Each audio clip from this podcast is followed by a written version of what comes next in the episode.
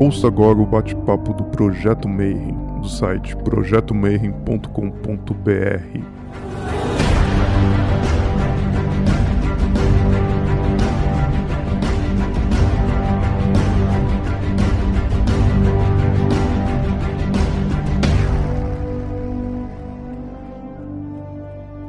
dia para você que é de bom dia, boa noite para você que é de boa noite, boa tarde se você recebeu a comunicação no YouTube. Tá no ar mais um bate-papo Mayhem. Segue o canal, dá o like, que hoje é a nossa entrevista de número 99. Então tem pelo menos 98 entrevistas de material massa que você vai ver sobre hermetismo, religiões comparadas, é, ocultismo, tarô, astrologia e muito mais. E a gente continua preso em casa. Hoje a gente vai conversar um pouquinho sobre Galdrastafir, que é um negócio doidão. E quando você fala em mitologia nórdica, islândica e tal, geralmente o pessoal pensa em runas. Mas a gente vai conversar um pouquinho que existe uma outra parte de magia rúnica, né?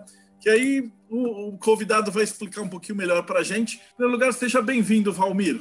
Obrigado, eh, Marcelo. Eu, eu que agradeço, na verdade, né, pela oportunidade de estar participando desse projeto. Inclusive, me espantei quando fui convidado para participar, porque eu fui pedir uma, uma autorização para publicar no grupo, né, para fazer uma divulgação. Eu, eu ia, já ia publicar assim, eu pensei, não, peraí, pode não ser bom divulgar coisa que não seja diretamente relacionada, vou perguntar para o Marcelo. Aí eu fui perguntar e tu me falaste, tu não queres participar da, da reunião?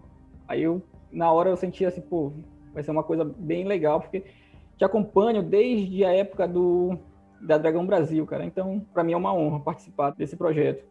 É que é difícil, assim, o teu trabalho é, estão fazendo por um viés acadêmico, né? E geralmente a gente não tem muito trabalho de tradução desses textos e manuscritos raros, né? Então é massa. Eu entrevistei, agora que você puder ver, uh, você que está assistindo no, no YouTube, eu tenho um outro entrevistado, que é o Betone, que eles estão tra trazendo a obra do Sper. Então é esse tipo de, de, trabalho que a gente tem que valorizar, né? E tentar apoiar o máximo que a gente pode, né? Então, antes da gente começar a perguntar o que, que é runa, aqui tem um monte de nome que eu não consigo pronunciar: Galdrabok, Galdrakver, um monte de pessoal esqueceu as vogais. Mas antes de tudo isso aí, eu queria que você se apresentasse para o pessoal e falasse um pouquinho da tua jornada. Primeira pergunta é, né? O que, que faz uma pessoa normal sair e daí, depois de 15 anos o cara está tentando traduzir os manuscritos da Islândia para publicar. Então conta para gente a tua jornada. É, meu nome é Valmir, eu sigo o paganismo nórdico. Desde 2006 eu comecei minha trajetória dentro do paganismo nórdico. Atualmente eu comecei a retomar minha, meu, meus estudos com o hermetismo. Faço parte da, da Irmandade Unista do Sagrado Fogo, que é uma organização que já tem mais de 20 anos aí na América Latina, né? reunindo pessoas e divulgando a religiosidade germânica. Iniciei esse projeto, na verdade, tem alguns anos que eu já, eu já gostaria de fazer. Né? Para falar a verdade, o início de tudo isso, dessa trajetória, para trazer o Galdrabok, começou, a, começou em 2011, quando eu e os amigos meus éramos todos praticantes né, do paganismo nórdico, começamos com, uma, com um fanzine, se chamava Guia era publicado pela internet e o nosso objetivo principal era trazer traduções de, de textos clássicos e fundamentais para a religiosidade germânica. Na época, em 2011, eu comecei a seguir o paganismo em 2000, 2006, não tinha muita coisa na internet, tinha que buscar inglês. Eu comecei a aprender inglês por causa disso, né, por causa da religiosidade, e até mesmo textos básicos, como o Ravamal, como o Voluspai, dentre outros, era muito raro a gente conseguir encontrar uma tradução em português. E por conta disso, a gente foi correr atrás de, de, de trazer material teórico, material prático mesmo, direto, é, tra, traduções de textos como, como esse que a gente está trazendo agora. Só que foi esse, é, essa, esse fanzine, a gente, a gente iniciou ele, mas não deu muito certo, né? A gente acabou que eu e esses amigos nós nos separamos. Um deles, inclusive, é o Marcel Siqueira, eu acho que é até conhecido no meio hermético brasileiro em geral. Eu acho que o pessoal do Telema Brasil, por exemplo, deve lembrar do Marcel. Há cerca de dois anos atrás, eu, o Marcel e mais, mais alguns amigos decidimos retomar esse projeto. E aí nós fizemos um, um website, o Marcel foi uma das pessoas fundamentais para que nós conseguíssemos colocar tudo isso no ar. Eu corri atrás de gráfica e, e tudo mais. E ano passado, 2019, né, comecinho do ano passado, foi do final de 2018, comecinho do ano passado, 2019, aconteceu que uma fatalidade, né? o Marcel veio a falecer, e aí nós abandonamos o projeto. Ele ficou engavetado. Eu sempre olhava ele, olhava assim para a editora Guia Larrone, eu sempre lembrava do Marcel, né? O Marcel, ele, ele foi ele quem pagou o, o domínio, a hospedagem do site originalmente, e acabou que ficou de lado. Aí, recentemente, depois de algum tempo, eu decidi retomar esse projeto. E o Galdrabock, ele era um, um dos textos que eu gostaria de traduzir no meu trabalho acadêmico. Comecei o, o, a minha trajetória acadêmica, passei na, no, no, curso de História da UFPA, entrei no curso de História pensando em, em dar um suporte teórico para o meu conhecimento que já era religioso, né? De entrar numa, numa, numa universidade que me desse uma, uma parte teórica, um aporte teórico para que eu conseguisse é, desenvolver melhor esses trabalhos, como tradução, como pesquisa histórica e tudo mais. A faculdade de História, ela me abriu, na verdade, bastante portas, porque dentro de uma disciplina do curso de História, eu descobri que muitos desses, desses museus, desses arquivos públicos nacionais, bibliotecas públicas nacionais, de vários países, principalmente na Europa, já disponibilizam muitos documentos históricos digitais para que a gente possa ter acesso, né? para que historiadores do mundo inteiro possam ter acesso. Graças a, essa disciplina, eu, corri, eu fui correr atrás dos, de alguns documentos, Inclusive, cheguei a publicar em algumas revistas, inclusive numa revista do Neve, é uma revista da Universidade Federal da Paraíba, que é uma referência, inclusive, mundial. Hoje em dia, o Johnny Lang, que é o coordenador do grupo do Neve, ele é uma referência mundial dentro da escandinavística, da pesquisa da história, da história dos povos escandinavos, povos germânicos em geral. E eu cheguei a publicar, atra é, através do, da revista dele, deles, né, do Neve, um artigo que trazia em partes uma tradução já de um documento que eu consegui através desse curso, desse, dessa disciplina. Só que, rumando para fazer o TCC, essas coisas todas, quando foi, a gente foi, tinha que procurar um professor para orientar a gente nossa área, a gente ia falar, olha, que área você vai fazer? Você vai ter que procurar um professor. Eu falei, ah, eu quero fazer em escandinavística. E aí me chegaram e falaram, olha, você não vai poder fazer nessa área, porque a Faculdade de História da UFPA, ela é uma faculdade voltada para a história da Amazônia. O que coordena os rumos de uma faculdade, principalmente das faculdades públicas, as federais, normalmente é a pós-graduação, né? E para abrir a pós-graduação, a CAPES, ela, ela faz uma exigência para a faculdade. E a exigência que foi feita para a Faculdade de História da UFPA não, foi bem, não é bem uma exigência a faculdade tem que oferecer para a CAPES um retorno. Normalmente é uma coisa única, o que a faculdade vai fazer que as outras não podem fazer. E aí eles escolheram a história da Amazônia. Falaram, olha, a gente vai produzir história da Amazônia, uma coisa que não tem muita gente fazendo no Brasil e tudo mais. A gente vai se especializar nisso. E por conta disso, chegaram comigo e falaram, olha, você não vai poder fazer, porque é o curso de História da UFPL é voltado para a Amazônia, todos os, os TCCs defendidos, monografia, tudo é voltado para a história da Amazônia. Então, você não vai poder trabalhar aqui porque você não vai encontrar orientador. Você pode até conseguir o orientador, mas vai ser difícil montar uma banca para defender e tudo mais. E aí foi a, porrada que eu levei, né, no curso de história. Primeira grande decepção. Só que eu continuei pesquisando, né? Eu, continuei usando o, o, conhecimento que eu adquiri, a teoria, para continuar pesquisando, para continuar produzindo. Até mesmo porque um dos meus objetivos era conseguir aporte teórico para para minha produção religiosa, né? Para esse, esse, projeto que a gente já tinha desde acho que desde 2011 ou desde 2010 por aí com, com a editora Guialarron. E aí foi quando eu pensei, ah, eu tenho uma série de, de documentos, inclusive incluindo o Galdrabock, esses documentos todos que, estão sendo incluídos nesse, nesse projeto, e que eu posso usar eles para tentar alavancar a editora. Né? A partir daí eu comecei, eu criei o projeto no Catarse, peguei o material que já tinha do Galdrabock, corri atrás de mais documentos, inclusive até, até ontem, foi ontem anteontem, encontrei mais documentos voltados para especificamente para magia Galdar Safir, são outros grimórios e foi quando eu percebi que não dá para não vai dar para esgotar esse, essa temática num único trabalho. Um, é um tema que ainda tem muita coisa para ser explorada, muita coisa que ainda talvez nem tenha sido achado em questão de documentos históricos. Ainda penso como é que eu vou fazer no futuro para dar prosseguimento para esse trabalho do, do Galdrabock após o, o, livro ser publicado, né? Após o livro ser enviado e tudo mais. Então, começa com a primeira pergunta, então. O que, que é Galdrabock? Galdrabock são duas partículas de palavras. As palavras em islandês normalmente elas, elas juntam várias palavras. Ela é uma língua moderna. O islandês é uma língua moderna, mas que tem todas as características de línguas arcaicas, né? De línguas, principalmente da, é uma língua muito próxima do germânico clássico, do, como o, o norueguês antigo, o nórdico antigo. Então, ele, ele costuma juntar palavras para formar uma outra. O Galdrabock, a gente pode traduzir de uma forma livre para o português como Grimório. É, Galdrabock junta a palavra Galder, que significa magia, e Bock, que é o mesmo que o inglês book. Né? Pode ser pronunciado também Galdrabook, uma tradução mais literal, livro de magia. Esse Galdrabok específico é o único que chegou até a gente com esse nome. Mas existe uma série de artigos acadêmicos que apontam para a possibilidade de existir ainda muitos outros Galdraboks. Esse é um dos motivos de eu dizer que não, não tem como esgotar esse trabalho em um único livro, porque ainda pode, existir, pode vir a surgir outro, aparecer, né, outros documentos desse tipo que a gente ainda não conhece. É sabido que durante, na Islândia medieval é, existia muitos outros Galdraboks como esse, né? Muitos outros grimórios como esse. E qual que é a história dele? O pessoal, quem escreveu, de onde que veio, como é que eles surgem? Eu não lembro o nome dos, dos indivíduos que escreveram, mas ele foi escrito por dois indivíduos, dois monges, em diferentes épocas.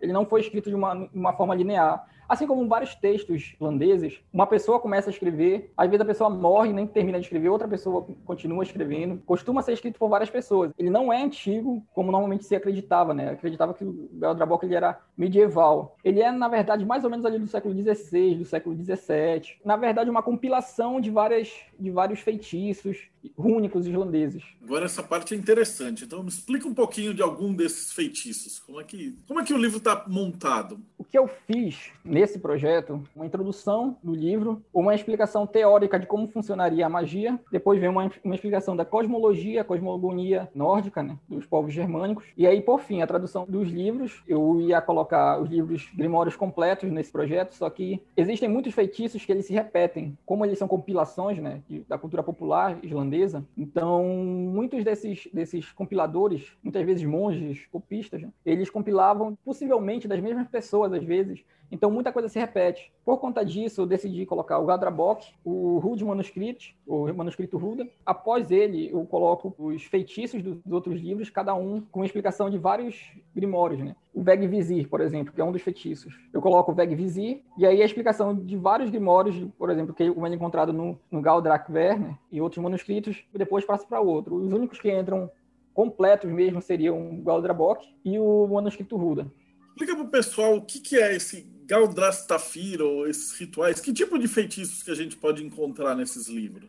O Galdra, que seria magia, e o Stafir, que seria o entalhe, né? Magia entalhada. Galdrastafir significa basicamente magia entalhada. Levando em consideração o termo ao pé da letra, Galdrastafir significaria praticamente qualquer magia que os povos nórdicos teriam feito desde quando descobriram as runas até os dias modernos, que eram, de fato, nunca se deixou de usar, de utilizar nos países escandinavos esse tipo de, de feitiço, né? É, mesmo depois da conversão e tudo mais, eles continuaram, continuaram é, entranhados na cultura popular escandinava, né? Tanto na Noruega, na Suécia, na Islândia, até os dias de hoje. Mas para ser mais específico, eu acredito que com o tempo, conforme os povos nórdicos iam desenvolvendo mais as suas teorias, seus, seus conhecimentos em relação às a magia única, eles foram desenvolvendo métodos específicos para fazer o Galdrastafir. Né? Boa parte dos pesquisadores acadêmicos, eles não gostam de, falar que o Galdrastafir ele é antigo, porque o método como ele é usado no Galdrabok, ele é muito recente, na verdade. Ele é do final da Idade Média para o começo do, da modernidade. Só que eu gosto de traçar uma linha do Galdrastafir desde o começo, digamos assim, da descoberta das, das runas pelos povos germânicos.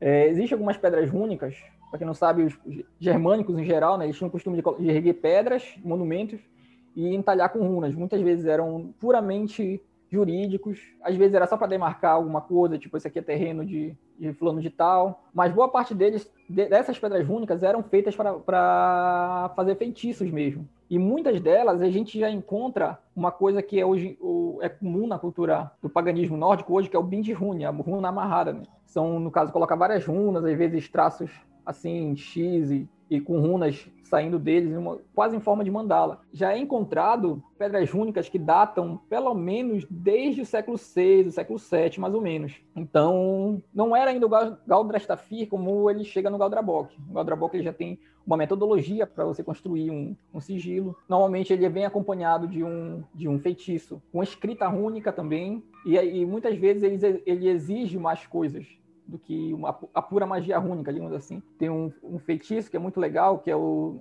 é normalmente traduzido como necropunk, que seria como se dois amigos se combinavam, né? Olha, se você morrer primeiro, eu posso usar a sua pele, outro beleza, mas se, se, eu, se você morrer primeiro, eu uso a sua. Então, o que eles faziam? Quando um desses amigos morriam, eles tiravam a pele da pessoa, da cintura para baixo, tinha que ser com autorização, claro, não podia ser sem autorização, Eles tiravam a pele da cintura para baixo e depois eles tinham que cobrir essa pele de ouro. Eles tinham que vestir essa pele. Eles usavam essa pele no, no ritual, é tudo explicado no, no, Grimório lá, como, como, era esse ritual, e depois essa pele seria, seria enchida de ouro.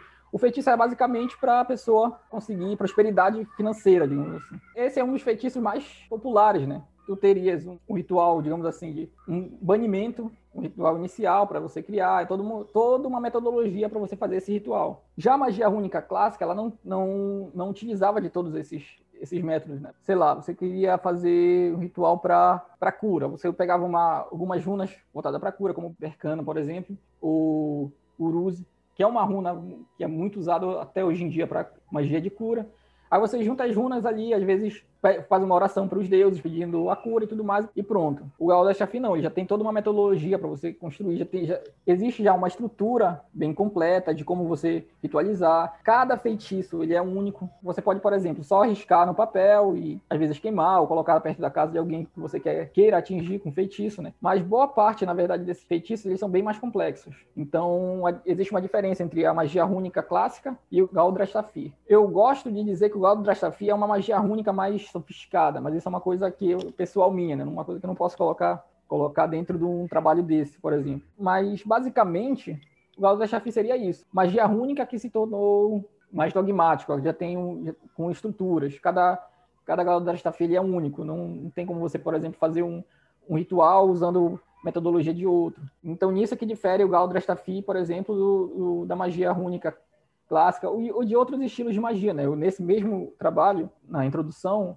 eu dou uma explicação sobre os tipos de magia nórdicas, né? O próprio termo Galdra, ou Galdor, ele entra várias vezes em magia. É um termo que é muito geral, né, para magia. Por exemplo, a magia, a magia cantada, que é muito usado, por exemplo, já no, entre os germânicos da, da Inglaterra, os anglo-saxões, é usado o termo Galdor, que é, seria muito parecido com o spell, do inglês, do inglês moderno. A impressão que dá, pelo que você falou, é que é um tipo um livro do São Cipriano Viking. É. É tipo tem, isso. tem os feitiços prontos. Quantos feitiços você tem nesses livros, assim, ao todo? São mais de 100 feitiços, cara. Ele tem cerca de, se não me engano, são 46. O manuscrito, o manuscrito Ruda, Rude Manuscript, ele, é um, ele tem mais uns 30 ou uns 40 os demais livros eles são menores, mas são vários, são, se não me engano, 5 a 6 livros a mais que eu cheguei a coletar. Então, chega a ser mais de 100 feitiços no geral. É bem bacana isso, pelo valor histórico até de, de, como é que os caras faziam. E me conta algum feitiço que você achou bacana, assim. Esse da calça eu achei genial, assim. Não faria, porque eu ia ter que matar o Grola, ou o Grola ia ter que me matar. o Grola é muito peludo. Então não sei se ia ficar... Eu também sou meio peludo, assim, para pintar de ouro. Mas conta pra gente alguns outros feitiços daí.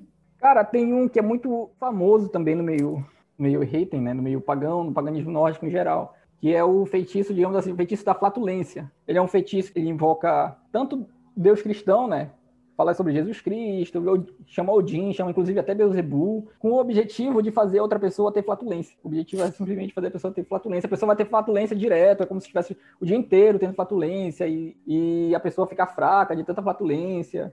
É uma coisa divertida até, mas o feitiço trata como se fosse uma coisa assim, sombria, né? Ninguém ia gostar de passar, sei lá, uma semana tendo fatulência, não, não controlando mais. E tem um outro também, que é bem próximo desse, que o objetivo é fazer a pessoa comer bastante. Bem parecido, invoca Jesus Cristo, invoca Beuzebu, invoca Odin, Thor, Freya. E no final, o objetivo é fazer com que a pessoa coma sem parar. Sim, é, é como se tudo que ela consumisse, ela não, não satisfazesse ela no final. Então a pessoa acaba comendo muito, comendo muito. São dois feitiços assim que eu acho parecidos e divertidos ao mesmo tempo. A maioria desses feitiços ele lida com a, tipo estilo de vida do pessoal. Tem feitiço de floresta, uma coisa nesse sentido, né? Sim, sim. Um dos objetivos de, dos feitiços que mais tem, na verdade, inclusive tem uma categoria de feitiços unicamente para eles, que é o feitiço para encontrar ladrão. Tem muito feitiço para encontrar ladrão, feitiço para encontrar ladrão de gado, tem feitiço para localizar gado perdido, então tem muita coisa assim voltada para questões que eram comuns. Eram os irlandeses, mais, muito mais do que os noruegueses, eles eram agricultores. Né? Os, os noruegueses ainda viviam uma sociedade que era quase dividida em castas.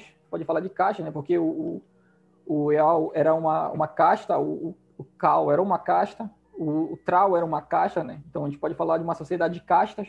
E você tinha guerreiros, tinha homens livres que eram Já na Islândia, não. A Islândia era uma. Quando eles, os noruegueses migraram para a Islândia, eles criaram uma sociedade que era quase que totalmente voltada para a agricultura. Então, muitas, muitos desses feitiços são voltados para a agricultura, né? para a agricultura e para a pesca. Tem muito feitiço também para pesca no, no Galdrabok. E outros grimórios também, eles são muito repetidos, inclusive. Eram usados em talismã, o pessoal, tipo, para pescar um peixe maior e tal, ele tatuava na pele? Como, como eles usavam isso? É, alguns eram usados em talismãs, outros eram colocados, por exemplo, em anzol. Boa parte deles eram usados mesmo como talismã. Até me lembra o trabalho que o pessoal faz com Goetia. Alguns desses feitiços do Galdrabok e do manuscrito Ruda também mostra como a, a cultura popular judaico-cristã estava influenciando, influenciou em geral a, a, cultura, digamos assim, ocultista da Europa, porque o próprio Galdrabok ele tem muitos feitiços invocando Salomão, Salomão de Sigli, que é um é um Galdrastafi, que é um sigilo de Salomão. O nome, o nome do sigilo é Sigilo de Salomão, inclusive.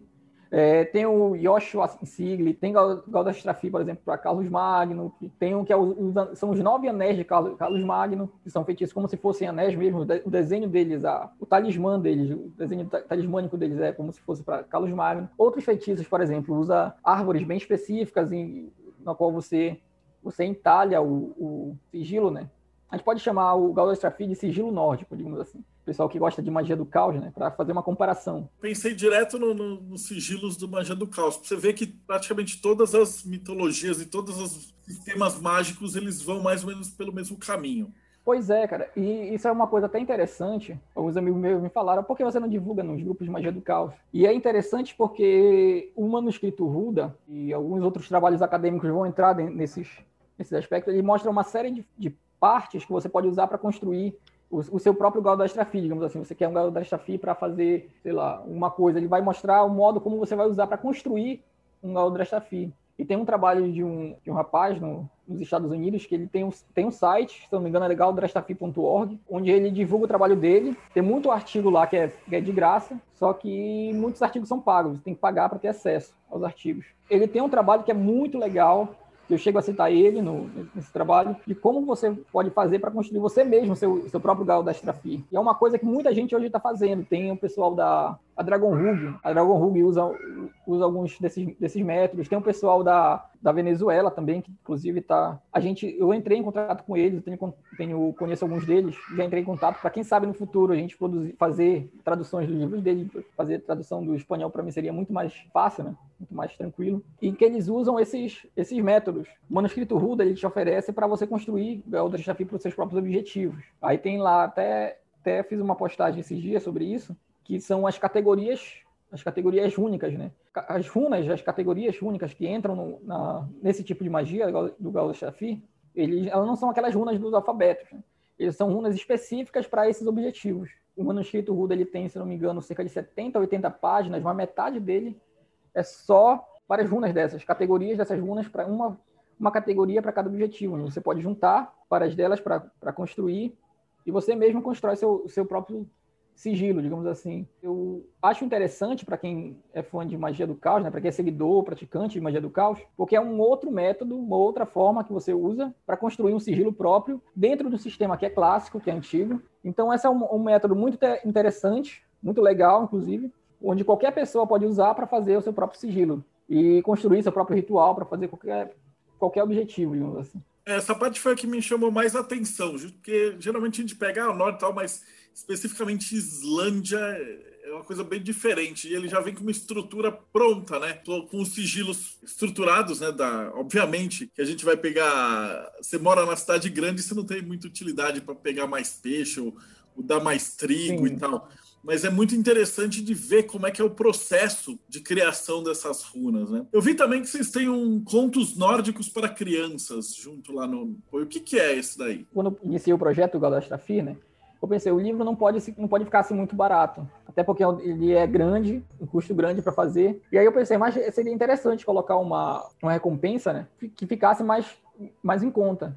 E aí eu, eu decidi fazer o, um outro livro, mais simples, menor, né, e que não vai dar muito trabalho para fazer, porque o básico dele é, é pegar a mitologia nórdica, ou contos que já são de domínio público, né, e reescrever para publicar. Então, é uma recompensa para quem quiser ajudar nesse projeto né, do Galdrabock, da editora a gente conseguir construir, né, reconstruir a editora, e que não, não tem interesse, por exemplo, muitos amigos meus podem não ter interesse por não ser não seguir paganismo, tudo mais, pode não ter interesse em querer comprar um Galdrabock, mas um livro de contos é uma coisa interessante. Né? Então, uma pergunta do Marcos aqui, se nesses livros eles têm instruções também de consagração? Tem métodos gerais e tem métodos específicos, que depende, depende de cada de cada feitiço, né? Alguns feitiços, alguns Galdrastafir, chamar assim, ao invés de chamar de feitiço, alguns Galdrastafir, eles vão exigir uma forma de consagração específica. Outros não, mas existem métodos gerais que você pode usar para consagrar eles. Ou você pode usar, né, como o pessoal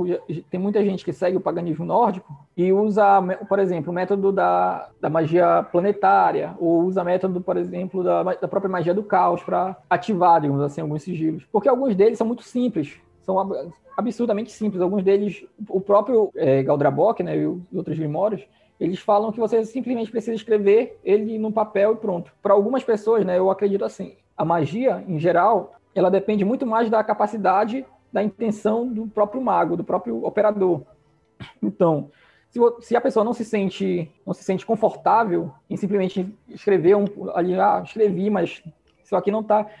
Então, a mentalidade da pessoa já está programando aquilo para não funcionar. Nesse caso, ela pode usar algum, algum método de consagração é, geral ou ela pode usar, por, não, não existe nenhum problema nesses casos, né, desses feitiços mais simples, a pessoa usar um, um, método da magia do caos, ou um método da magia planetária, qualquer outro método que a pessoa esteja mais familiarizado. Essa é a minha concepção. O mais importante é você estar confortável com a, o método que você está usando e sentindo seguro de que aquilo vai funcionar, senão nem adianta iniciar. Né? E nesses estudos nórdicos que você teve, pesquisou e tudo, você acabou construindo um conceito de magia dentro do paganismo também? que, que seria magia para você? Isso é interessante. Eu estava vendo a, a, a, entrevista com o Sagrado Anjo Guardião, a, a ideia dele de que magia seria burlar a natureza, né? enganar, trapacear a natureza. Na nossa concepção, na concepção do paganismo nórdico, a magia, na verdade, é usar a força da natureza. Ela já existe, já existe a energia natural, a própria vida, o próprio universo inteiro, ele é, ele é uma grande vida. A gente tem uma concepção uma visão mais animista. Então, para nós, tudo tem vida. Inclusive, essa é uma das coisas que me faz levar, entender que cada, cada sigilo desse, cada Gauda Shafi, cada runa, inclusive, cada um delas tem um espírito próprio. A minha concepção de magia é você usar, é quando você usa as forças da natureza para um objetivo específico. Você pega a energia que já existe ao redor, no universo, no, ou, você, ou a, a energia que você invoca para seu objetivo específico. Usando assim o termo do Crowley, né, a vontade, você usa a, a energia da natureza para a realização da sua própria vontade. Essa é a minha concepção de magia de acordo com a, a cultura nórdica, né? com a, o paganismo nórdico. É, pelo que você falou, a palestra que o Keller deu faz um tempinho falava bastante disso daí, de você colocar a vontade e criar uns servidores, assim, né? Eu achei hum. muito bacana assim, a iniciativa de vocês de trazer esse material novo e acho que isso vai ser muito, muito máximo. Uh, só me explica assim, como é que a gente acha vocês e como é que a gente faz para apoiar esse projeto? Só lembrando que o que o Valmir falar está aqui embaixo na descrição do, do vídeo. Nosso site da editora, né, ele se encontra desativado. Pretendo reativar ele novamente. Eu tenho tentado manter sempre que posso o site ativo. Atualmente, desde que na verdade, desde que eu comecei o projeto, eu não consegui reativar ele. Vou ver se consigo reativar esses dias. Mas existe na, na no Facebook, tem a página da editora, editora Guia Lahorne. Acho que é até complicado explicar como é que escreve G-J-A-L-L-A-R,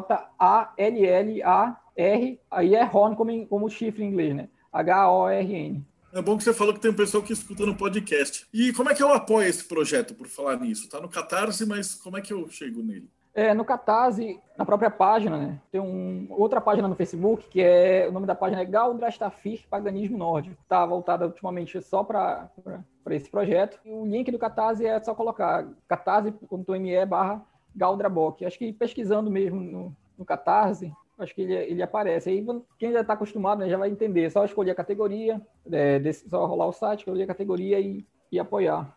Maravilha. E para o final, deixa aí um conselho para a galera que tá, gostou do paganismo, achou bacana esse Galdabrock e tal.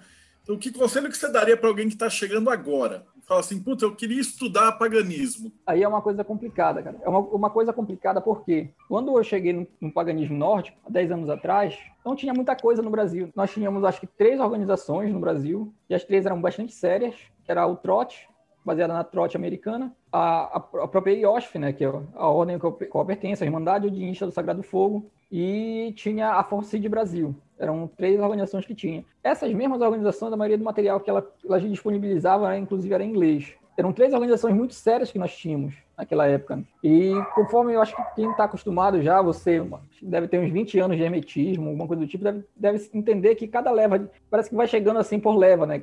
Os grupos de pessoas, e cada leva vai trazendo uma nova identidade, o seu, seu, seu próprio jeito. Só que no Brasil, essa coisa se, se bifurcou muito, né? Antigamente eram, eram três organizações, hoje em dia a gente tem várias organizações, muitas delas não são sérias. Isso é uma coisa que é infelizmente, mas é necessário, necessário falar. Então, você não pode simplesmente chegar no paganismo nórdico, abrir um site na internet e achar aquilo ali está certo. O conselho que eu dou para quem está entrando que está chegando, muito estudo. Não, não, tem como fugir disso. Procure por organizações, procure por, por pessoas que já, já, estão há muito tempo, mas não confie, nunca confie em ninguém. No, ah, essa, aqui, essa organização já está aqui, ah, já existe há tanto tempo, então vou, vou seguir. Não. Procure outras organizações, é, procure opiniões, pergunte bastante, porque é no Brasil, realmente, não só no Brasil, na verdade, no Brasil e nos Estados Unidos também, é o que a gente acompanha nas redes sociais, os grupos, né? É, brasileiros, grupos norte-americanos, assim, existem vários modelos de organização, vários modelos, não existe um paganismo nórdico, né?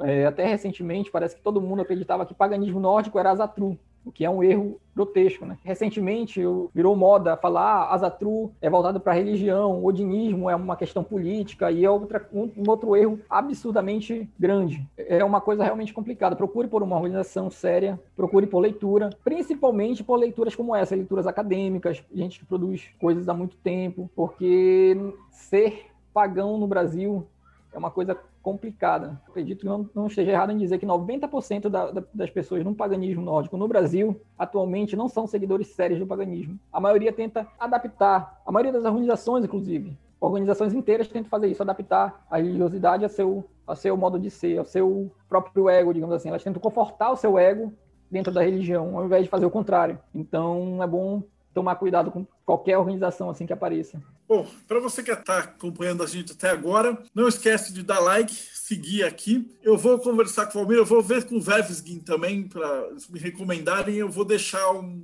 algumas associações recomendadas aqui na, na, descrição do vídeo. Então, cara, Valmir, muito obrigado. E você que também está acompanhando a gente, muito agradecido e a gente se vê no Bate-Papo Meio.